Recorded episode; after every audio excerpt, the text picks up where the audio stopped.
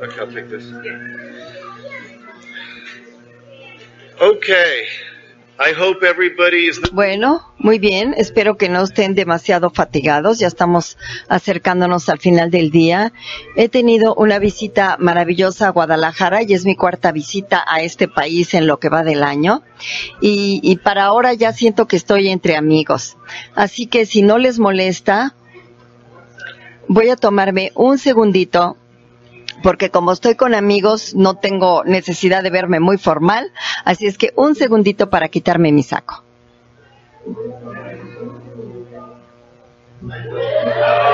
Y creo que lo que corresponde es ponerme esta camiseta.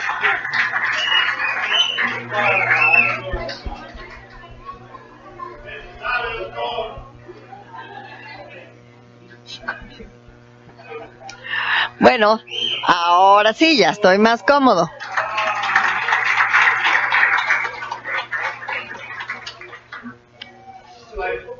Bueno, yo espero que aquí todo, todo el mundo haya pasado, pues este, un día maravilloso.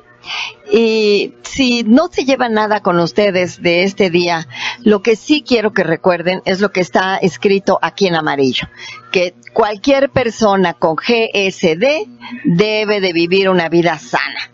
Si ustedes recuerdan esto, entonces ya habrán obtenido un mensaje muy importante del día que han pasado aquí. Mi trabajo consiste en trabajar con personas. Entonces quiero que sepan que a partir del mes de enero del mes entrante voy a irme de Florida y me voy a ir a la Universidad de Connecticut.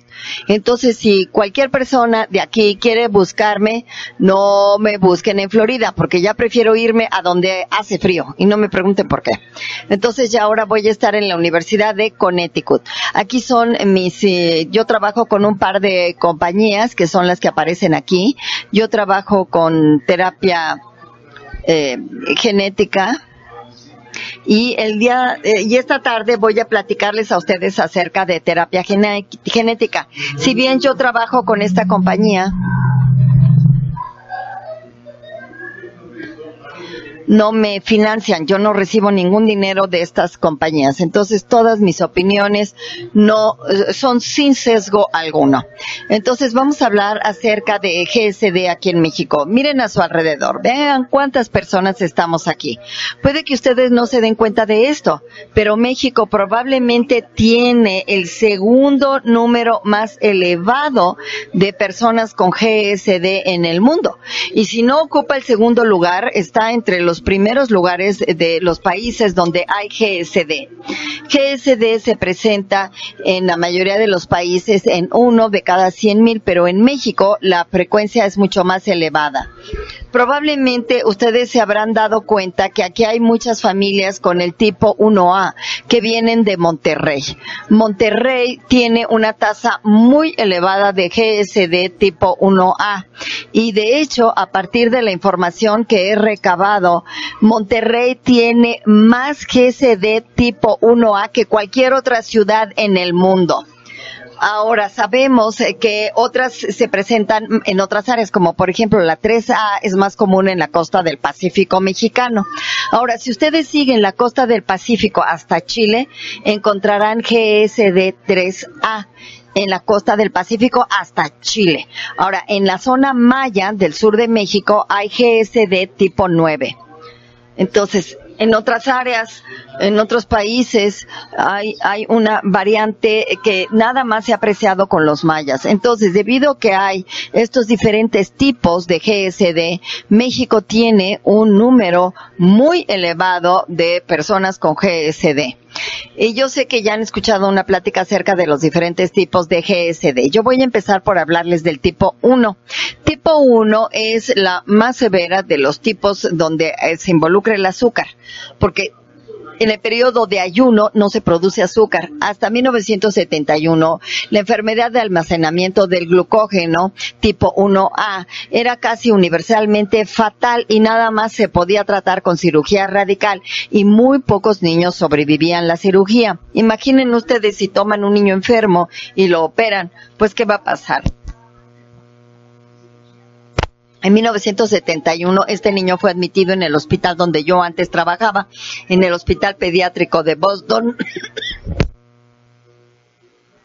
dieron cuenta que el niño estaba demasiado enfermo para ser operado, le pusieron glucosa y se dieron cuenta de que los problemas metabólicos desaparecían, el ácido eh, láctico se normalizó, los triglicéridos se normalizaron y entonces fue como apareció el primer tratamiento para GSD.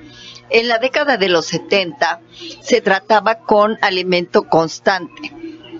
Entonces se les daba al niño alimentación constante a través de sonda nasogástrica o abdominal y los niños todo el tiempo estaban recibiendo alimento. Y esto sí permitió que se sobre, que sobrevivieran los niños, pero el estar conectado a una sonda no era una vida normal. El otro problema era que cualquier interrupción en la alimentación vía sonda podía ser de- devastadora. Si la sonda se trababa o si había una fuga, había hipoglicemia, convulsiones o incluso algunos morían. En 1982 apareció maicena.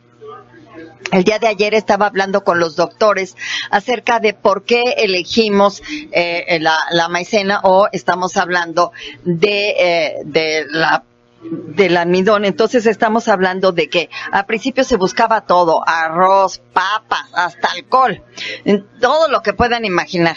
Pero de alguna manera la maicena fue la que tuvo las mejores propiedades. ¿Por qué? Porque se descompone a la misma velocidad en que absorbe el, almidón de maíz el organismo. Entonces permite que la gente pudiera estar desconectada de las bombas para alimentarse. Y todo el mundo empezó a notar que los que estaban con almidón de maíz empezaban a sobrevivir mejor. Iris puede contar que sus hijos justamente vivieron esta transición y sus hijos ahora son gente normal. Ahora, el almidón de maíz fue un gran avance, pero también hizo que los doctores se durmieran en sus laureles, porque dijeron, bueno, ya está bien, logramos que eh, los pacientes sobreviven, pero lamentablemente no tenían buen control en los análisis de laboratorio y empezaron a presentarse muertes. Ahora, en 1998 es cuando yo empecé a interesarme en GSD. Y yo me interesé en esta enfermedad porque me invitaron a una reunión igualita a esta, nada más que tuvo lugar en los Estados Unidos. Y yo traté a mi primer paciente con GSD en 1994, mi segundo paciente en 1997 y en 1998 me invitaron a asistir a una conferencia como esta. Y en aquella ocasión yo les invité, yo les pregunté a los organizadores, oiga, ¿por qué me invitaron? Si nada más tengo a dos pacientes con GSD y me dijeron, si usted tiene dos pacientes con GSD, eso lo hace usted un experto. Venga a nuestra conferencia. Y me dijeron, tampoco tenemos ningún otro doctor que pueda hablar de este tema. Así es que por eso lo invitamos a usted. Entonces fui a la conferencia y verdaderamente me impactó lo que vi. La conferencia en los Estados Unidos empezaba con un momento de silencio y se leían los nombres de todos los niños que habían muerto en Estados Unidos a causa de la GSD. Y la razón por la que me invitaron a participar en esa conferencia es porque no había nada de investigación en ninguna parte del mundo acerca de GSD con excepción de estudios genéticos. Y ahora bien, si no hay investigación, la gente no se va a curar. Entonces se dedicó toda la conferencia a hablar acerca de trasplantes de hígado. Y aquí estoy muy contento de que ustedes han estado aquí todo el día y nadie les ha hablado de trasplantes de hígado. Pero en 1998 era de lo único que se hablaba para los pacientes con GSD. Yo allá en el 98 no conocía a nadie en la conferencia. Y pues lo que hice vi, fue que vi a una, vi a una señora que estaba sentada solita, me fui a sentar con, con ella. Ella tenía dos niños de 14 meses de edad y ya estaban en la lista para recibir un trasplante de hígado. Y ella me dijo, bueno, yo espero que mi hijo de 14 meses llegue a sobrevivir lo suficiente para que le puedan trasplantar el hígado. Entonces, imaginen ustedes, si la única opción para un niño de 14 meses es recibir un trasplante de hígado, pues, ¿qué, qué opciones tenía, no? Entonces yo me quedé con la señora y me puse a pensar, bueno, ¿qué, qué se siente ser esa mamá? Yo en aquella época tenía un hijo con un mes menor, menos que su hijo, de 13 meses de edad.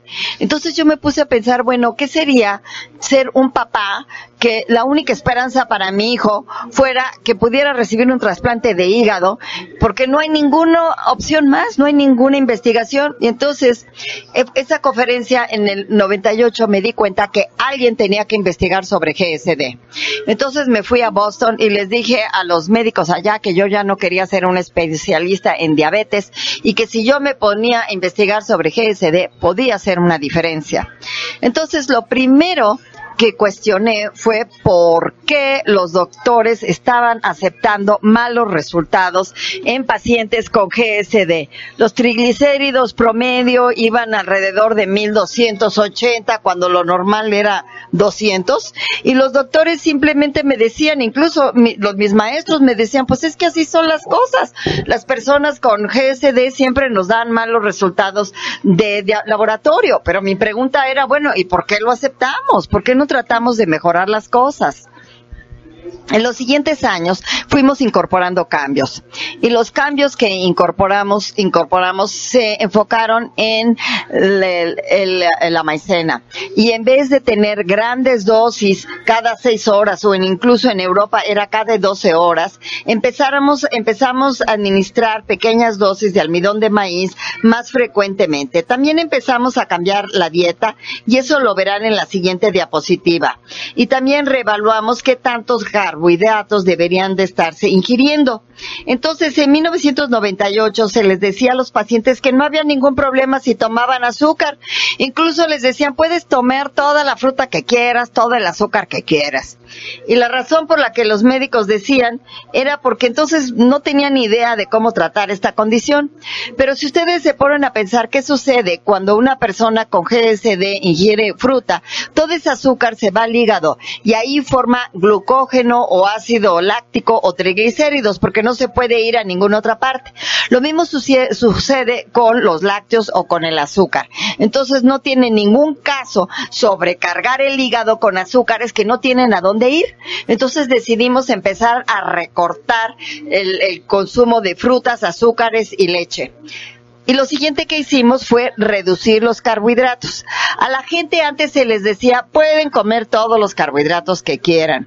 De hecho, Ana, Cristina, cuando tú eras más chica, te decían que podías comer todos los carbohidratos que quisieras, sí, ¿verdad? Aquí la ven, ella, Ana Cristina, ahorita tienes 26, 25, perdón, perdón, te aumenté la edad. Bueno, Ana Cristina tiene 25, pero cuando ella era más chiquita le decían, come todos los carbohidratos que quieras. Pero cuando la gente come muchos eh, carbohidratos, esos carbohidratos se almacenan en el hígado y el hígado empieza a crecer. Entonces nos dimos cuenta de que había que recortar la cantidad de carbohidratos.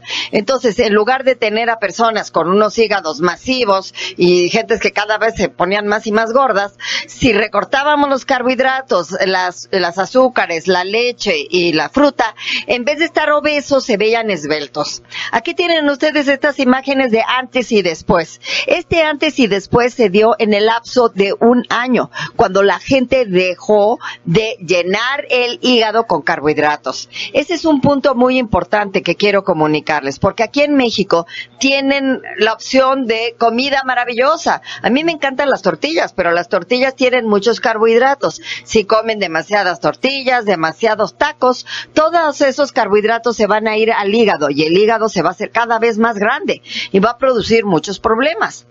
Ahora, con todos estos cambios que hicimos en la dieta, nuestros pacientes empezaron a estar más sanos.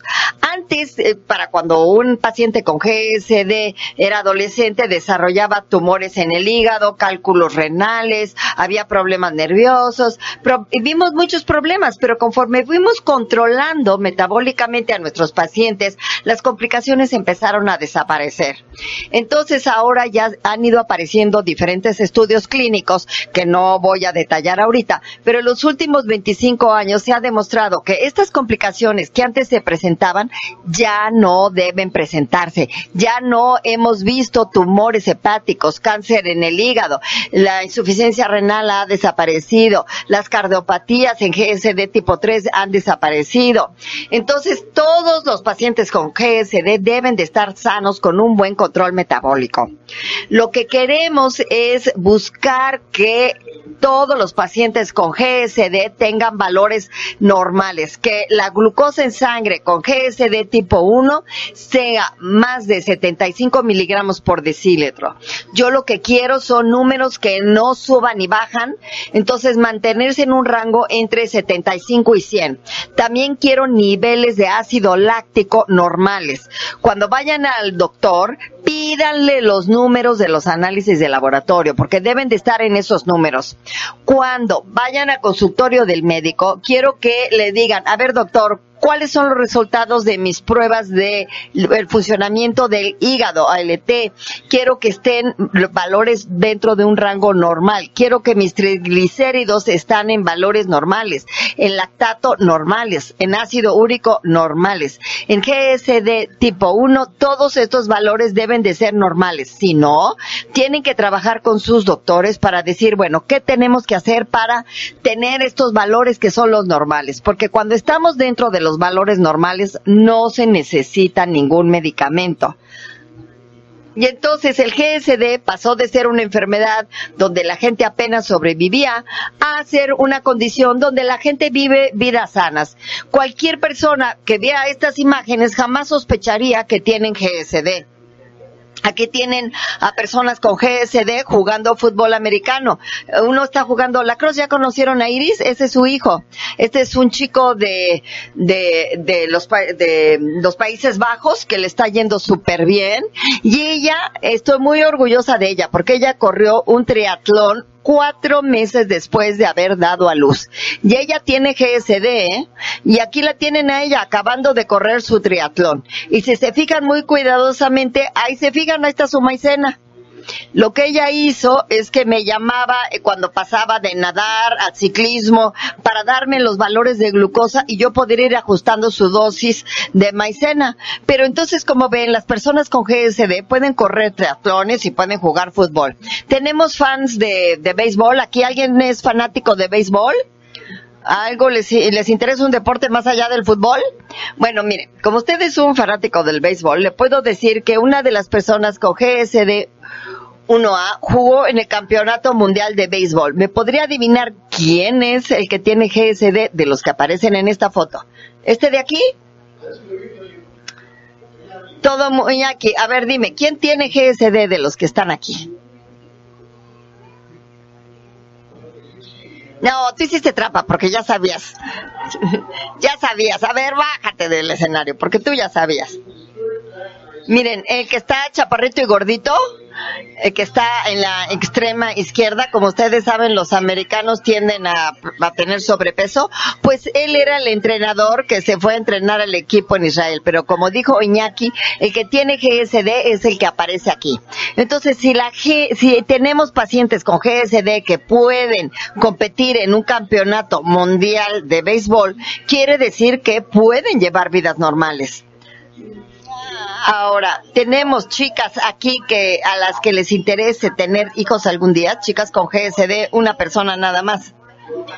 Bueno, miren, la buena noticia es que ya tenemos 50 bebés sanos que nacieron a mamás dentro de nuestro programa con GSD. El primer bebé que nació de una mamá con GSD en Estados Unidos fue en 2003.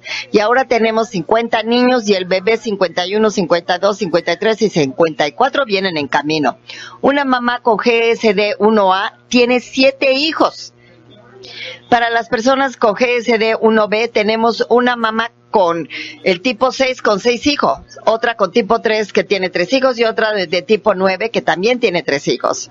Entonces, si la gente puede tener hasta siete hijos con GSD, estar sanos, trabajar tiempo completo, GSD ya dejó de ser una enfermedad crónica. Se pueden vivir vidas sanas con GSD. Nosotros tenemos a cinco de nuestros pacientes que ahora se han convertido en médicos. Ya se graduaron de médico en los, en los últimos dos años. Los que aparecen aquí tienen tipo GSD 1A y ya todos ustedes conocieron al doctor Cohen de Argentina. Eh, ella, eh, ella es eh, un ingeniero. Tenemos a Mónica. Mónica es una doctora de Polonia que vino a trabajar para nuestro programa y nosotros hicimos un trato con ella hace muchos años. Le dijimos, mira, si tú controlas bien tu GSD, yo te voy a contratar y yo cumplí. Ah, ella logró controlar su metabolismo y ahora está trabajando con nosotros en la terapia génica de la que les voy a platicar en unos momentitos.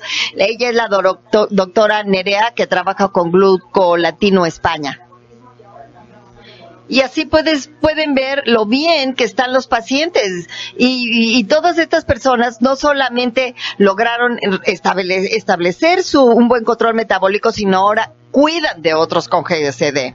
Aquí tienen que el tipo GSD 1B tiene los mismos problemas que el 1A, más neutropenia y tienen enfermedad inflamatoria de intestino. Aquí tenemos a alguien con 1B, con el tipo 1B, levante la mano. Sí, alguien por allá. Bueno, les voy a hacer unos comentarios acerca de GSD 1B.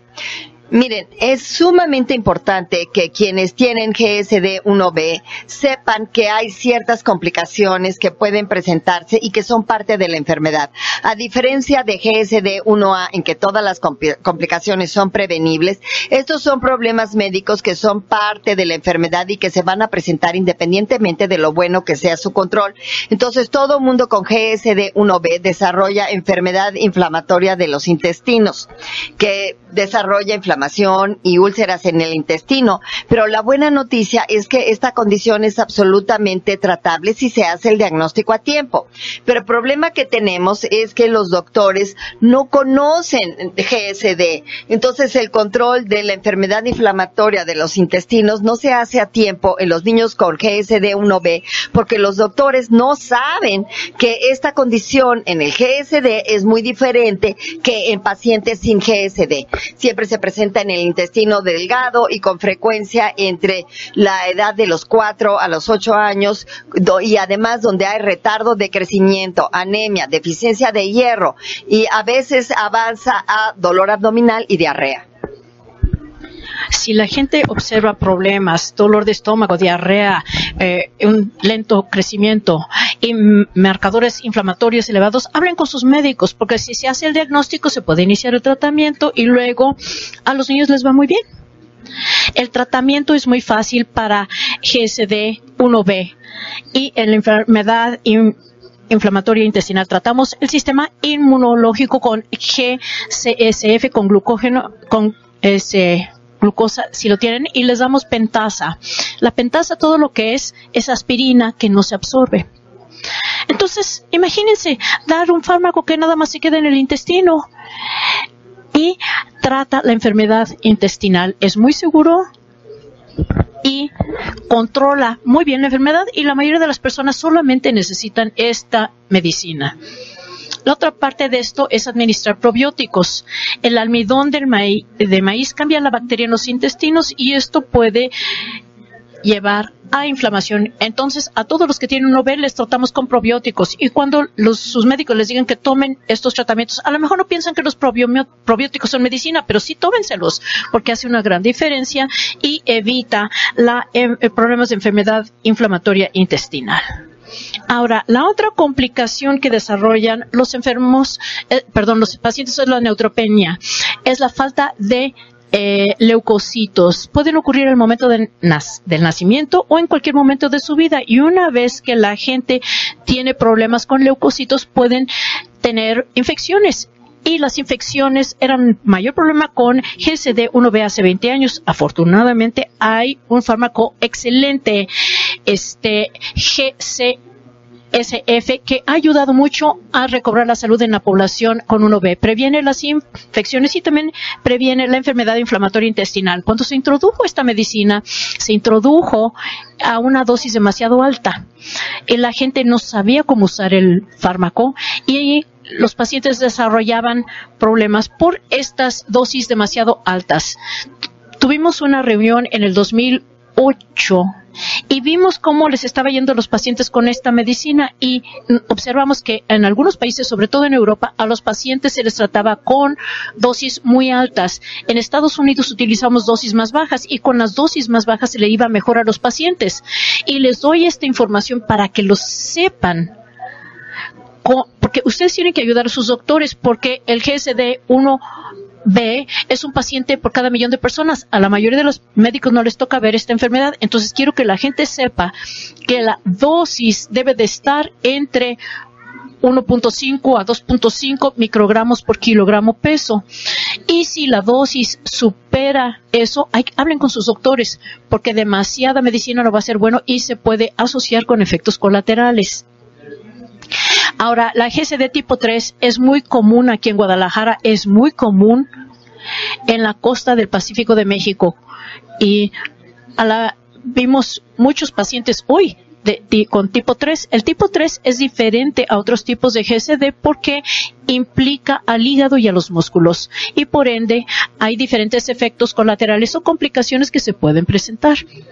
El mensaje que quiero darles a las personas con tipo 3 es igual con el caso de GSD 1A. Toda complicación debe de ser prevenible. La cardiopatía en GSD tipo 3 se debe a demasiado carbohidrato. Entonces, si la gente consume azúcar, consume demasiados carbohidratos, demasiadas tortillas, consumen demasiada fruta, bueno, esto se va a almacenar en el hígado y se va a almacenar en el corazón.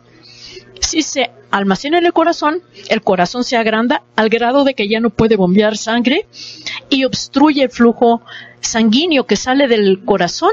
Lo bueno es que es totalmente prevenible. Si alguien empieza a desarrollar un agrandamiento en el corazón, todo lo que hay que hacer es disminuir la ingesta de carbohidratos. Entonces, si empiezan a verlo, no entren en pánico. Ya hemos publicado seis artículos de diferentes grupos mostrando que si restringimos los azúcares, restringimos la fruta, reducimos los carbohidratos, la cardiopatía se revierte totalmente.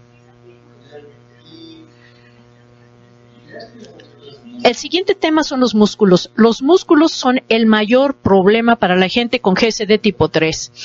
Aquí lo que ocurra ocurre es que cuando están muy pequeños los niños no hay evidencia de problema muscular y la gente lo olvida. Siempre está presente, pero no se dañan los músculos sino hasta que los empiezan a usar y los bebés no utilizan gran cosa sus músculos de manera que los niveles en la sangre son normales, pero a medida que la gente se empieza a volver más activo, los niños empiezan a correr y a caminar, entonces el seca en la sangre empieza a subir. Si ustedes ven un nivel de seca elevado, esto significa que se están dañando los músculos del paciente y aquí la meta es disminuir el seca para minimizar el daño. Si no lo logramos para cuando los chicos se vuelven adolescentes, empiecen a desarrollar problemas de resistencia, tienen problemas con su fuerza, les dan calambres y si no lo tratan bien, entonces terminan en una silla de rueda. Y yo quiero que todos estén sanos. Nuevamente, todo se puede prevenir si se sigue el tratamiento correcto. Entonces, el tratamiento que recomendamos nosotros es una dieta alta en proteína. Utilizamos entre 3 y 4 gramos por kilo por día de proteína. ¿Y por qué tanta proteína? Bueno, la proteína se puede, los músculos pueden utilizar la proteína y de ahí pueden tomar energía para no dañarse. Además, proporciona una fuente de energía sin pasar por el hígado y formar glucógeno.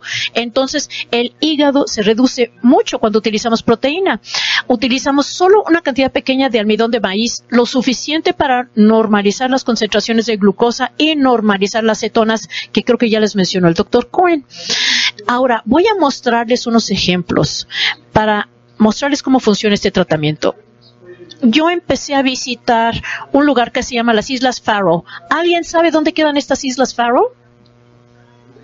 ¿Alguien sabe dónde quedan las Islas Faro? Por cierto, el avión mañana Ah, allí van a tener, pueden poner atención porque es como me enteré de estas islas. Allí se va a celebrar el torneo de la Copa Mundial.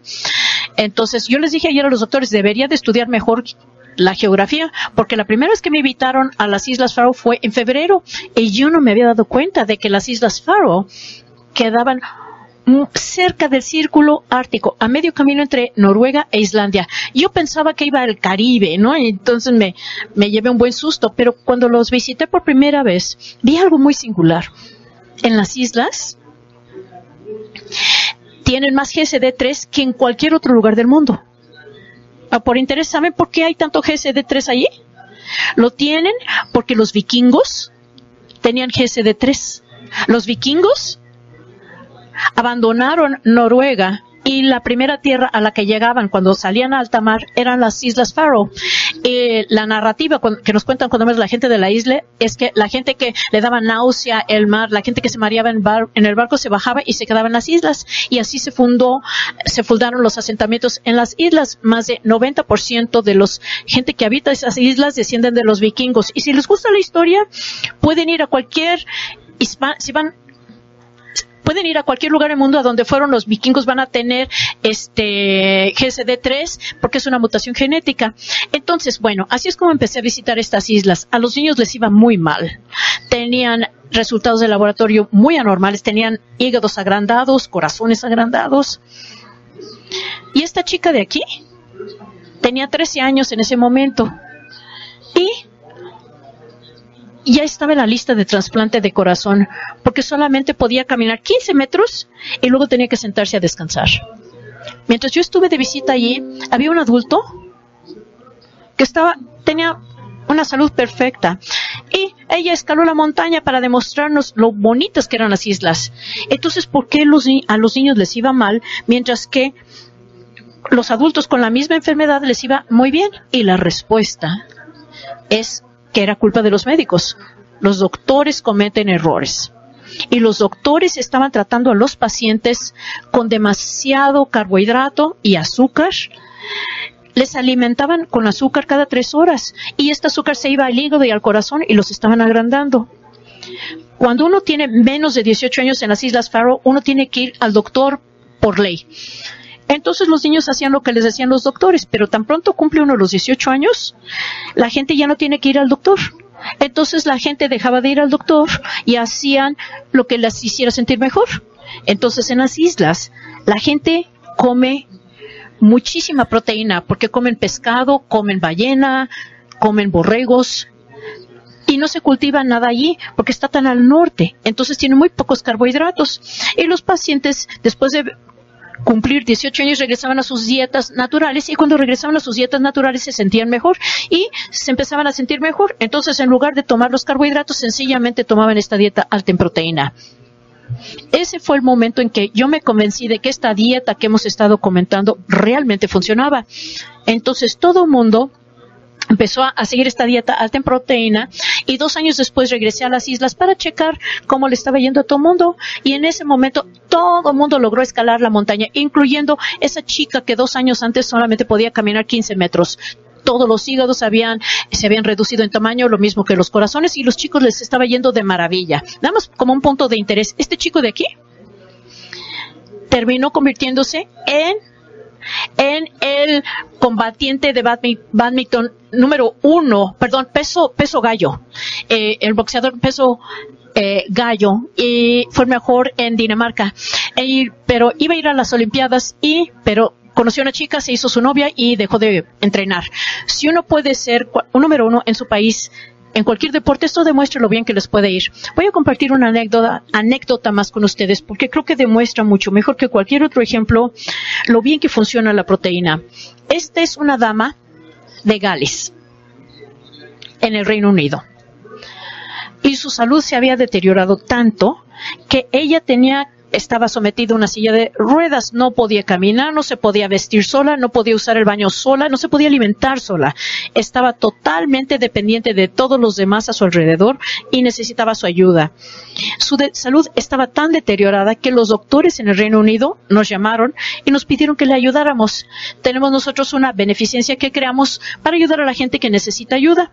Entonces nuestra beneficencia la llevó a Estados Unidos para intentar aplicarle nuestro tratamiento. Entonces llegó a nuestro hospital y nuestra enfermera tuvo que hacerle todo. la trataban con una infusión continua de azúcar en ese momento en que la recibimos, le quitamos la glucosa y le administramos proteína. Y puedo decirles, entré en shock total y no me lo creen, pueden leer la historia en la internet. Pero al día siguiente, esta dama que había estado atada a una silla de ruedas se puso de pie y empezó a volver a caminar. Al cabo de dos días, tiró la silla de ruedas a la basura y no la ha vuelto a usar. Esa señora ahora está sana, eh, le gusta correr, es mejor atleta que yo. Y nada más se trató de quitarle el azúcar y darle una dieta alta en proteína. Y eso cambió dramáticamente su vida. Si alguien quiere leer su historia, pueden ir a la página web GSD donde ella ha narrado su historia. Entonces, para las personas que tienen tipo 3, quiero que también traten de lograr resultados de laboratorio normales. Eh, logramos, tratamos de lograr que la ST-ALT sea normal, cuando menos que esté por debajo de 100 y que los triglicéridos estén por debajo de 200 y el seca me encanta cuando está eh, bajo 200 y normal, pero cerciónense de que cuando menos esté por debajo de mil. Si no están logrando estas metas, hay que cambiar de tratamiento. Y quiero que ustedes hablen con sus doctores y obliguen o presionen a los doctores. Es un esfuerzo de equipo y que los presionen hasta que todo el mundo logre resultados de laboratorio normales. Ahora, algo sobre este GSD 6, 9 y 0. Son formas más leves de GSD. Generalmente se presentan cuando el médico en un examen rutinario siente en el estómago que el hígado está agrandado. Hay diferentes síntomas eh, con este desorden y también se presenta como hipoglucemia y se considera leve, pero si no se trata, la gente no crece bien, se queda chaparrita, se les retrasa la pubertad, pueden tener osteoporosis y huesos débiles, hasta pueden desarrollar cirrosis.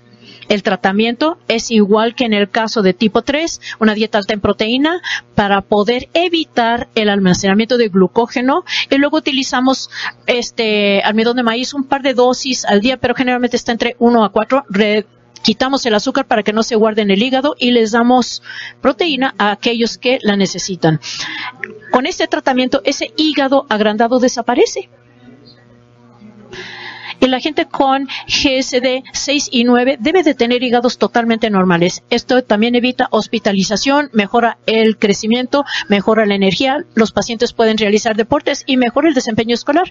Mucha gente con GSD 9 dicen que tienen déficit de atención porque están bajando los azúcares en la sangre y los maestros piensan que el niño no está poniendo atención, cuando en realidad nada más se trata de una baja en azúcar y a la gente la puede etiquetar como que tiene problemas en la escuela no voy a contarles esta historia, pero hay un chico del que se escribió un artículo en el Washington Post. Y si tienen interés, pongan Google Washington Post y almidón de maíz cornstarch y van a leer la historia y que les dice que si no se trata esta situación, los niños pueden tener problemas, pero cuando se tratan a los chicos, al igual que en las otras clases de GSD, todo el mundo es sano, tenemos atletas excelentes, la gente puede hacer lo que quiera. Entonces el futuro para todo mundo con GSD está, es muy brillante. Pero nunca me siento satisfecho. Mis pacientes les pueden decir que hasta cuando eh, eh, llego, eh, veo resultados perfectos, siempre quiero más. Entonces, ya no estamos satisfechos, digo, no estamos satisfechos aun cuando no vemos complicaciones. Tenemos que mejorar. ¿Y por qué? ¿A cuántos de ustedes les gustaría dormir toda la noche? ¿Quiere alguien dormir toda la noche? Estoy seguro de que todo el mundo aquí le encantaría poder irse a la cama en la noche, dormir toda la noche sin tener que preocuparse de despertar, darle el almidón de maíz o si va a despertar y le van a picar al botón ese de mm, eh, snooze, de dormir, este, porque si no se levantan pueden provocar convulsiones o azúcares bajos en la sangre. Algunos niños hasta mueren por eso. Entonces no podemos sentirnos satisfechos con lo logrado. Tenemos que tratar de conseguir más o ganar más. Entonces en los últimos 18 años he trabajado en terapia génica para tratar de desarrollar un tratamiento nuevo y hacer que la gente ya no tenga que tomar almidón de maíz y eh, evitar la hipoglucemia. Entonces preparé esta caricatura para eh, para explicarles lo que es la terapia génica. Discúlpeme, no soy artista, pero esto se supone que es un hígado. Y en el hígado hay tres puertas por donde entra el azúcar. Tenemos hay una puerta para los eh, el azúcar láctea, una para el azúcar normal y una para la fruta. Estas son puertas de una sola vía a la, al, al hígado entonces entra el azúcar y se vuelve glucógeno o forma metabolitos y no puede salir salvo por esta puerta que está acá. Entonces cuando alguien tiene GSD, esta puerta tiene un candado, está cerrada. Normalmente uno, la madre, nuestra madre nos da una llave para esa puerta. Nuestro padre nos da una llave para esa puerta, pero lamentablemente para alguien que está aquí con GSD, sus papás te dieron llaves que no entran. Entonces, si estás en casa y no puedes abrir esa puerta, le llamas a un cerrajero, ¿no? Nosotros lo único que somos los médicos son cerrajeros muy elegantes y podemos elaborar llaves y podemos elaborar genes de la misma manera en que lo hace un, cerraje, ah, un cerrajero hace llaves. En esta analogía, entonces el gen es la llave. Y necesitamos esa llave para abrir la puerta. Nosotros sabemos cuáles son las secuencias para todos los genes que tienen que ver con el GSD. Las podemos hacer, ya no es difícil. Todo lo que hay que hacer es buscar una secuencia y ir a una máquina, capturar la secuencia y se hace. Suena complicado, pero en realidad es muy sencillo. Hay que estar seguros sencillamente de no cometer ningún error de dedo, porque aquí no hay corrector ortográfico, pero se puede hacer, es fácil. Pero luego la llave queda afuera del cuerpo y tenemos que llevarla al hígado, que es a donde está esa puerta cerrada. Entonces necesitamos encontrar un portador. Y en el caso de la terapia génica, ese portador es un virus. Ahora, eso suena atemorizante, ¿no? Los virus, pero en realidad eh, todos este, tenemos virus todo el tiempo y algunas veces no tiene ningún efecto sobre nosotros. Entonces la clave está en encontrar un virus que responda a nuestras necesidades. Y la manera de lograrlo no es diferente de lo que hicieron la mayoría de ustedes para venir aquí. Entonces cuando Iris y yo estamos tratando de ver cómo viajar de Gainesville, Florida a Guadalajara, lo capturas en la computadora y buscas qué aerolíneas viajan a tu destino y en este caso nosotros encontramos Aeroméxico, ¿no? y Delta. ¿Ok? Entonces nosotros elegimos esa aerolínea porque iba al destino que queríamos, era el boleto más barato iba de Gainesville, Atlanta y Guadalajara sin tener que pasar por Los Ángeles o sin tener que ir a la Ciudad de México. Y a la hora de elegir un virus es lo mismo. Encontramos un virus que se va al hígado, entonces capturamos en la computadora qué virus van al hígado y luego decimos, queremos un virus que no enferme a la gente. Y eso eh, reduce la lista. Y luego decimos, queremos uno que solo vaya al hígado, pero que no vaya también al cerebro o que tampoco viaje a otros órganos. Y a la hora de hacer eso, los resultados son un virus que se llama AAV8. Es un virus que solamente viaja al hígado, no enferma a la gente, de manera que es el virus ideal para lo que queremos, porque nos va a entregar la llave a donde la queremos. Entonces tomamos esa llave y la metemos dentro del virus y luego lo que hacemos es que la inyectamos en la intravenosa. O sea, es igual, o sea, con la intravenosa. El tratamiento en perros eh, el tratamiento total en los perros que les voy a mostrar ahorita son 3 mililitros. Lo mete uno allí, circula en el torrente sanguíneo y cuando llega al hígado, inserta la llave y luego puede abrir la puerta. Y de eso se trata la terapia génica. Todo lo que estamos haciendo es elaborar un gen, lo entregamos al hígado y luego lo dejamos hacer su labor. Ahora, la gente podría decir, bueno, ¿y qué pasa con esos dos genes defectuosos que tiene la persona. ¿Alguien tiene un llavero? ¿Alguien aquí tiene un llavero que pudiéramos utilizar aquí como ejemplo?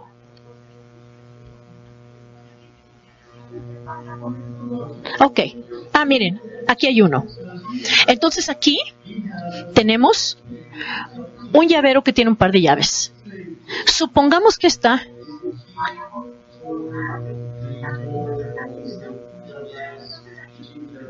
es la llave que permite que funcione la terapia génica. A mí no me interesa si hay otras llaves aquí, siempre y cuando tenga la que me va a abrir la puerta, entonces la terapia génica va a funcionar y la glucosa podrá salir del hígado. A mí no me importa si hay dos genes que no funcionen, siempre y cuando haya uno que funcione, entonces podrá salir la glucosa del hígado. Y muchas gracias por su honda, ¿eh?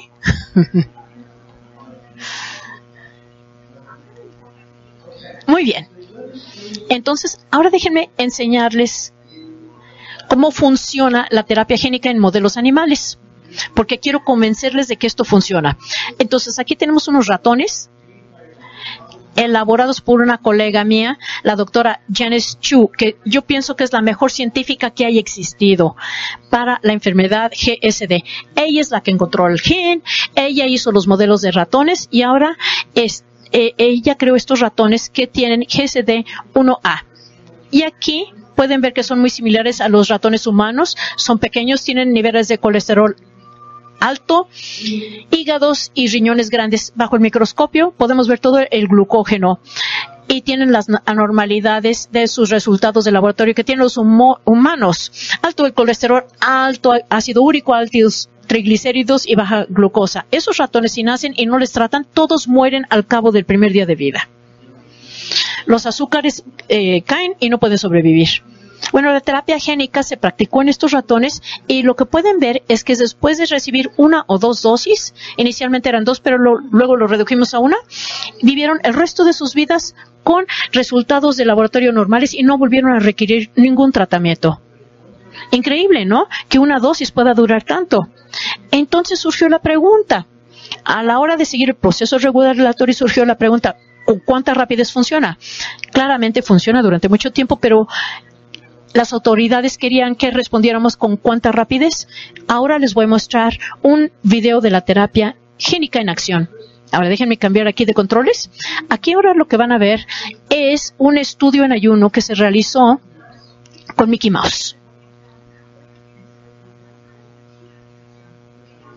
Ok, ahí va. Para todos los niños, ahí está Mickey Mouse, mírenlo. Ese es Mickey.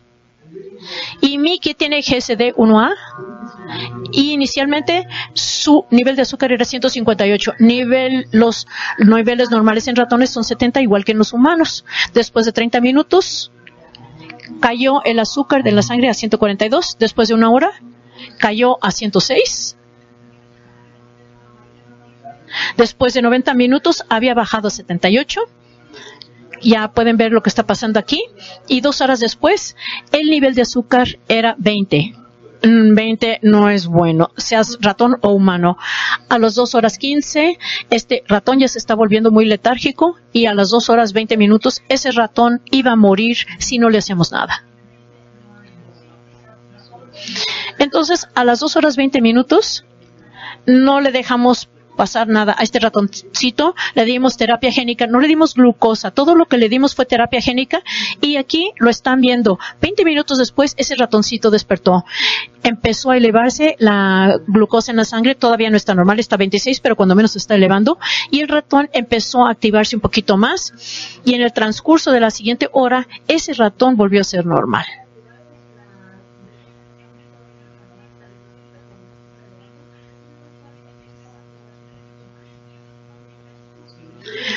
Al día siguiente, tomamos ese mismo ratoncito y repetimos el estudio en ayuno. Aquí tenemos el ratoncito otra vez. Inició con azúcar en la sangre de 157, dos horas después había bajado a 149 en lugar de, 20, de 120.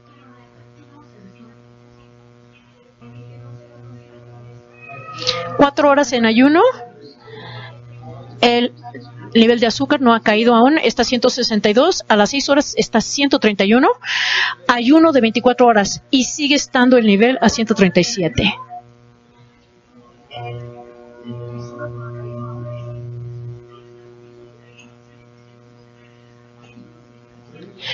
Ayuno de 31 horas, siguen los niveles de glucosa 128 y dos días de ayuno el ratoncito todavía tenía niveles de glucosa normales de 143. En ese momento detuvimos el ayuno sencillamente porque el ratoncito había perdido 30% de su peso corporal y pensamos que era en el mejor interés del ratón que suspendiéramos el estudio, pero increíble, aquel ratoncito que hubiera estado muerto a las 2 horas 20 el día antes, ya podía ayunar dos días. Y ya les mostré que dura el resto de la vida de estos ratoncitos. Ahora, perdón, tengo que hacer un cambiecito aquí.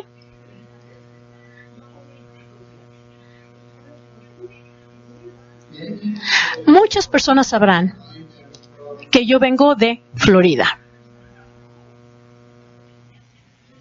Y en Florida tenemos la tendencia a pensar que los ratones son igual que la gente. Lamentablemente, aun cuando en Disney World no lo creen, los ratones y la gente no son exactamente iguales. Y hay y las diferencias me impidieron pasar de ratones a humanos. Hay perros que tienen enfermedad GSD de manera natural. ¿Alguien aquí tiene un maltés?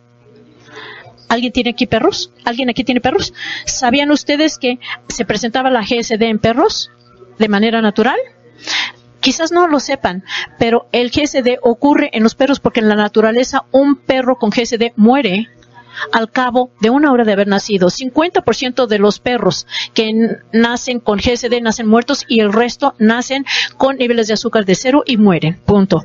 Es una enfermedad muy severa y es idéntica en muchas maneras a la enfermedad en humanos. La razón por la que se descubrieron estos perros es porque el pariente de este perrito ganó la exhibición más importante de perros en Estados Unidos que se llama el Westminster Dog Show y porque el perro ganó ese, eh, esa exhibición, los perritos eran perritos premiados que podían venderse por miles de dólares y empezaron a morir estos cachorritos y el criador quería saber por qué se estaban muriendo. Entonces le pagó a un veterinario para que él estudiara a los cachorritos que se estaban muriendo y vio que tenían hígados agrandados, tenían el 10% del peso corporal, hicieron una biopsia y vieron que era GSD. Y ya no se podían vender esos cachorritos como perros premiados, entonces los donaron para investigación y de esta manera fueron eh, descubiertos. Nuevamente, para todos los que aman a los perros, yo amo a los perros. Estos no eran perros totalmente naturales. Bueno, no voy a entrar en todos los detalles eh, no les voy a mostrar a detalle todos estos cachorritos, pero vamos a presentarles algunos. Aquí tienen a Dulce, eh, su nombre en portugués es Dulce. Esta fue la primera cachorrita que recibió terapia génica. Y lo que ven aquí es una cachorrita que no recibió, que no había recibido terapia génica. Y observan ustedes que eh, su hígado está enorme, no se ve sano, el que aparece aquí a la izquierda. Incluso si nosotros tratamos de hacer todo lo posible por mantenerlo con vida. A lo que ven a la derecha, pues ya es la misma cachorrita, está totalmente sana. Observan ustedes que está muy bien. Dolce recibió una segunda dosis de terapia génica en enero de 2008, su primera dosis fue en septiembre de 2007 y en marzo de 2008 ya le retiramos el tratamiento y estaba perfectamente bien y hicimos biopsias de su hígado.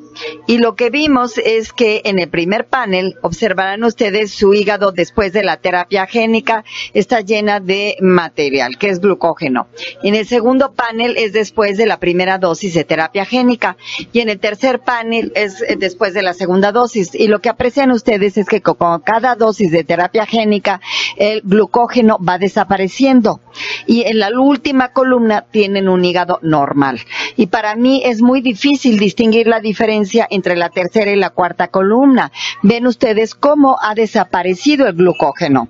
Al final tratamos a cinco cachorritos al nacer y después decidimos que necesitábamos ver que también funcionaba la terapia en perros más grandes y tratamos a tres perros, les colocamos ondas gástricas y los tratamos, los tratamos más cuando tenían más, ah, más edad y felizmente reportamos que de todos los perros todos están bien y ahora ya tenemos siete años de haberles administrado la terapia génica que ya no les hemos vuelto a administrar la terapia, no han presentado ninguna complicación, incluso si les dieran muy baja dosis, no han tenido complicaciones. Es decir, la terapia génica funciona muy bien y mantiene a los cachorritos sanos. Pero nosotros no somos los únicos que estamos haciendo terapia génica para Hay un grupo en la Universidad de Duke donde están también trabajando sobre esto.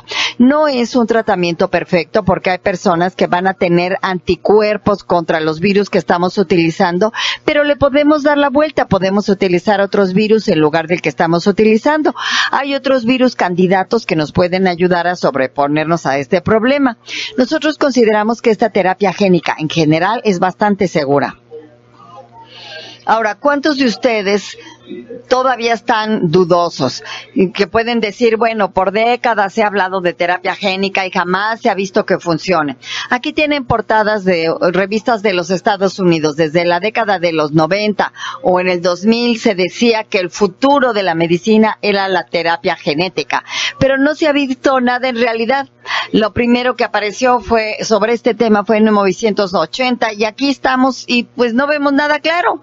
Sin embargo, los tiempos han cambiado y hemos aprendido mucho a lo largo de los años. El primer problema con terapia génica se dio en 1999, que en vez de utilizar un virus eh, los que no causaba enfermedad en la gente, los virus utilizaron, los doctores utilizaron un virus que es el más fuerte, porque en aquella época se pensaba, mientras fuerte el virus mejor pero esa era la manera de pensar errónea. Cuando se dan estos tipos de virus muy fuertes en ensayos genéticos para, para, para terapia genética, pues no se puede elegir un virus con base a que sea el más fuerte, porque el más fuerte no es el más seguro.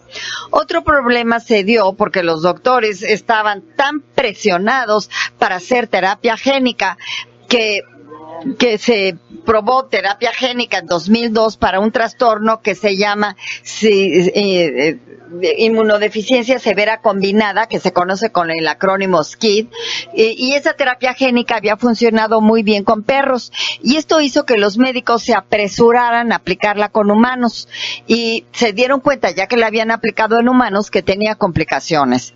Pero dos años después de que hicieron el tratamiento en perros, se dieron cuenta que los perros estaban desarrollando leucemia. Ya para entonces habían tratado a humanos, y algunos de los humanos presentaron leucemia también. Entonces, hay problemas si se utilizan virus que dañan el ADN humano. Y, está, y hay también un problema con apresurarse sin asegurarse que la terapia sea segura. Pero hay cosas que han cambiado a lo largo de los años. Ahora tenemos más vigilancia. Ya se han creado comités que vigilan que la terapia génica se administre de manera segura. No podemos apresurarnos y aplicar la terapia en humana sin respetar los lineamientos. Ahora utilizamos virus que no enfermen a las personas. Por ejemplo, el AAV, yo pudiera inyectarme ahorita con ese virus y no me enfermo, porque utilizamos un virus más seguro. Y también se han llevado a cabo diferentes estudios, estudios que ya tienen ocho años de haberse realizado en perros y lo seguimos estudiando en perros. No nos hemos apresurado a aplicarlo en humanos. Entonces, la terapia génica está funcionando. Aquí tienen un artículo sobre la terapia génica para hemofilia. La hemofilia es un trastorno que los niños que se cortan y que son hemofílicos, por ejemplo, o que, alguien se esté rasurando y que sea hemofílico, este puede ser un, un desastre, una emergencia médica porque no coagulan. Entonces, se ha desarrollado a través de terapia génica un medicamento que tiene factores que previenen la falta de coagulación. Entonces, y ellos están usando el mismo virus que nosotros, el AAB8. Y ese virus ha demostrado ser un virus seguro. No hay efectos secundarios importantes. Hay un poquito de inflamación del hígado, pero desaparece a las cuantas semanas. Y en ese ensayo de hemofilia, cinco de los seis niños pudieron suspender su tratamiento para hemofilia. El que no suspendió el tratamiento para hemofilia era el que recibió la dosis más baja. Y sin embargo, pudo reducir los medicamentos en 80%. También se ha aplicado la terapia génica para otro trastorno que es una forma genética de ceguera. Este estudio se hizo parcialmente en la Universidad de Florida y 22 personas que fueron declaradas legalmente ciegas llegaron a la unidad, a la Universidad de Florida con sus perros guías o con sus bastones porque no podían ver y ahora todos ellos pueden ver no es una visión perfecta, pero si alguien pasa de ser ciego a poder ver con anteojos, pues es un gran avance. La terapia génica ha avanzado tanto que incluso ha sido aprobada como medicamento en Europa a partir del 2012. Aquí tienen ustedes la primera vez que se aprobó la terapia génica para un trastorno de colesterol y ahora ya está en el mercado y los médicos pueden recetar terapia génica en Europa. El número de ensayos clínicos para terapia génica debido a estos éxitos ahora está explotando y ya tenemos miles de estudios sobre terapia porque el futuro es muy brillante y esta terapia está funcionando. Lo que nos entusiasma mucho es que en abril del 2015 una compañía farmacéutica de Boston, Massachusetts, decidió aliarse con nosotros para traer la terapia génica a los humanos. Yo jamás pensé que una compañía farmacéutica se interesara en GSD. Esta compañía que se llama Dimension Terapéutica eh, trabaja con enfermedades raras y ellos eligieron GSD incluso si sabían que no van a hacer mucho dinero con esta enfermedad porque se dieron cuenta de que era una muy buena manera de demostrar que, que la terapia génica funcionaba con enfermedades hepáticas. Y si nosotros queremos ver que esta terapia funcione, todo lo que tenemos que hacer es medir el azúcar, entonces no cuesta mucho y podemos monitorearla midiendo los niveles de azúcar. Entonces ellos optaron que por por GSD porque se dieron cuenta de que era un buen modelo para las enfermedades hepáticas, porque si la terapia génica funciona para GSD, puede funcionar para cientos de otras enfermedades. Por eso se interesaron en nosotros. En el último año se reunió un comité que reunió a doctores de ocho países para preparar el, ensayo clínico. Y cada uno de esos doctores tuvo la posibilidad de cambiar el protocolo del ensayo clínico.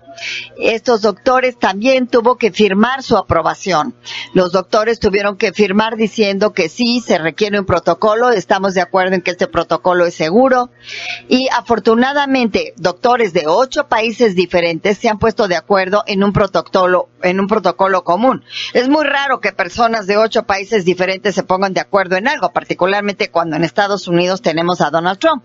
Pero bueno, esta compañía ha avanzado hasta tal punto en que ya construyó una fábrica para fabricar terapia génica para nuestros ensayos clínicos. Esta fábrica se inauguró en abril de 2016 y ya está manufacturando el virus para los ensayos en humanos. Ahora estamos en el proceso de obtener la aprobación de diferentes organismos normalizador, de que se dedican a normalizar, a desarrollar las normas para la aprobación de medicamentos. Nosotros esperamos cumplir con todo el papeleo para el 2017 de manera que podamos empezar con el primer ensayo clínico para el verano de 2017.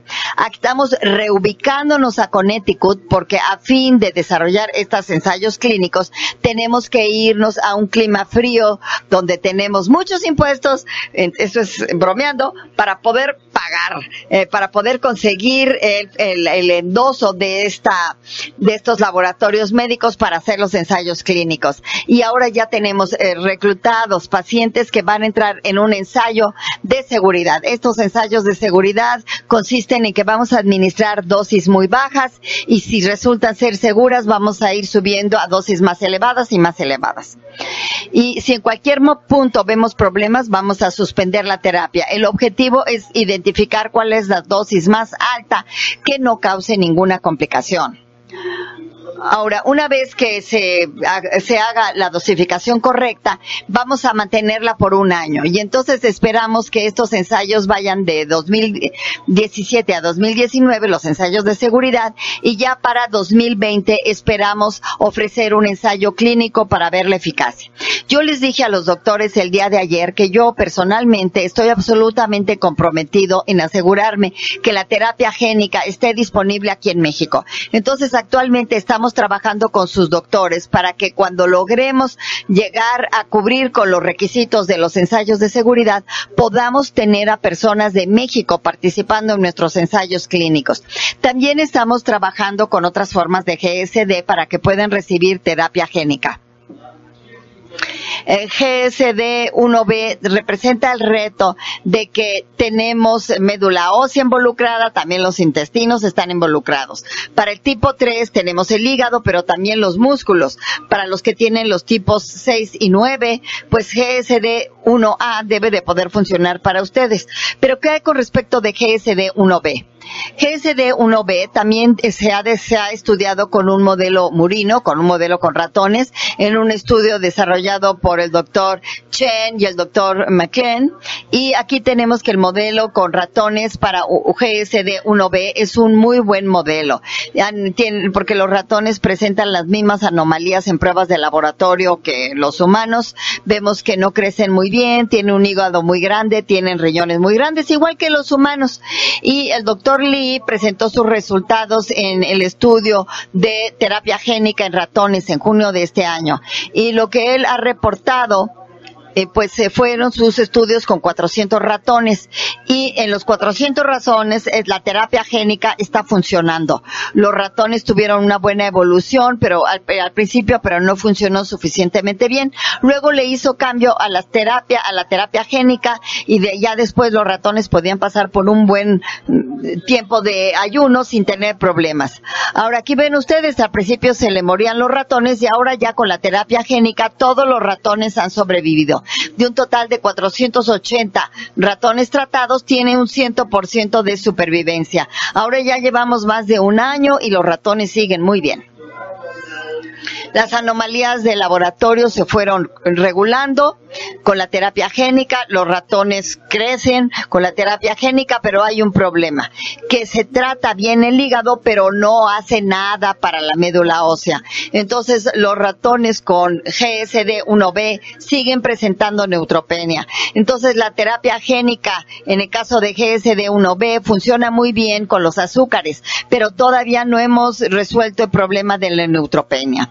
Entonces, aquí este se supone que es un ratoncito y lo que nosotros hacemos es que tomamos ratones con GSD1B y hacemos terapia génica para el hígado. Esto permite que los ratoncitos crezcan, se pongan sanos y cuando ya crecen lo suficiente cosechamos células madres. Les extraemos sangre para obtener células madre de su sangre.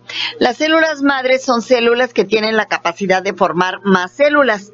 Entonces, lo que nosotros hacemos es que estas células madre las llevamos al laboratorio y las reproducimos. Obtenemos millones de células madre en el laboratorio y fuera del cuerpo administramos la terapia génica porque nosotros lo que hacemos es utilizar un virus que infecta las células muy bien en un tubo de laboratorio y vemos si las si aplicamos nuestra terapia, si se soluciona el problema y si se soluciona el problema volvemos a administrar las células a los ratones para solucionar la neutropenia. Entonces nosotros vemos con el GSD1B que si primero aplicamos la terapia para el hígado y luego utilizamos la terapia para la médula ósea utilizando esta técnica, pues podremos ofrecer una alternativa para GSD1B. Actualmente se está probando terapia génica en ratones y en perros para GSD3 y ahora hemos desarrollado un modelo con ratones para GSD6. Bien, entonces ahora quiero concluir dando reconocimiento al más increíble equipo de personas son personas que verdaderamente son quienes merecen llevarse el crédito. Estas son personas que trabajan en la Universidad de Florida. ella es Lori Brand, ella es la directora asociada de nuestro programa. Ella tiene una hija con GSD tipo 6. Justo uh, enseguida de ella está Iris, que ustedes ya conocieron. Iris es una enfermera sobresaliente y es la mamá de tres hijos con GSD. Enseguida de Iris está el doctor Lee, el que ha venido haciendo los estudios con ratones. Y, él es, está encargado de todo el trabajo con ratones y es un científico increíble. En la parte de abajo tenemos a una persona en sudadera que es la doctora Mónica Stanftewska, que es una médica de Polonia. Y ella se vino desde Polonia para nuestros ensayos en terapia clínica. Mónica, como yo ya les dije, además de ser médico, ella misma tiene GSD1A. Y ella eh, era una de las adolescentes más lactadas que yo jamás haya conocido. Pero ahora ya es un adulto y es un placer trabajar con ella y es fantástico que alguien con GSD esté trabajando a nuestro en nuestro programa. A continuación está Ana Cabrera, que es una médico de Ecuador y Ana se vino a vivir a los Estados Unidos desde Ecuador porque su hija tiene GSD 1A. Ella pensó que su hija no iba a sobrevivir en Ecuador, vino a los Estados Unidos para tratar a su hija y, y ella antes vivía en Nueva York y no podía trabajar porque no tenía permiso para trabajar en Nueva York, entonces ahora ha venido a trabajar con nosotros, ella trabaja en mi laboratorio y está encargada del laboratorio y ella tiene una hija con GSD. Y ahí está Katy y entonces como ven ustedes tenemos un equipo muy dedicado. También quiero mencionar que yo soy una persona extremadamente afortunada. Ahora nos vamos a ir de Florida, que es un lugar maravilloso, y nos vamos a ir a Connecticut, que es súper frío, y todos los miembros de nuestro equipo, con excepción de Connie, la secretaria, se va a ir a vivir a Connecticut. Y esto es asombroso, ¿eh? Estas personas van a reubicar sus vidas para seguir investigando GSD. También acabo de contratar a dos personas más para nuestro programa de Connecticut. Una de ellas es la trabajadora social, que es la madre de esos gemelos que yo les enseñé de 1988 que estaban a punto de recibir un trasplante de hígado. Ahora sus hijos están en universidad, ya, ya puede irse a vivir a Connecticut. Y también nuestra nueva secretaria, nadie puede reemplazar a Connie. Todo el mundo estamos muy agradecidos con Connie, pero ya vamos, tenemos, vamos a tener una nueva persona que se llama Tracy y va a ser nuestra secretaria y ella tiene GS de 1A también. Entonces ella es fantástica y vamos a tener este fantástico equipo en Conético. Aquí tienen el equipo de terapia génica y como ven ustedes son un grupo sorprendente de personas porque este no es el esfuerzo de una sola persona, es el esfuerzo de todos. Gracias por recibirme, gracias a Iris. Eh, también les agradezco a los organizadores por incluirme, gracias a Glucolatino y el objetivo es seguir trabajando juntos. Así que Gluco Latino y nuestro equipo van a seguir viniendo aquí a México a ayudar en la mejor manera en que podamos. Vamos a seguir organizando más conferencias, vamos a organizar una en Argentina el mes entrante, vamos a seguir organizando reuniones en todas partes porque queremos que todos los niños con GSD están sanos. Y si recuerdan algo de esta plática, recuerden que es que todos con GSD deben de poder vivir una vida sana y espero verlos en el futuro. Gracias.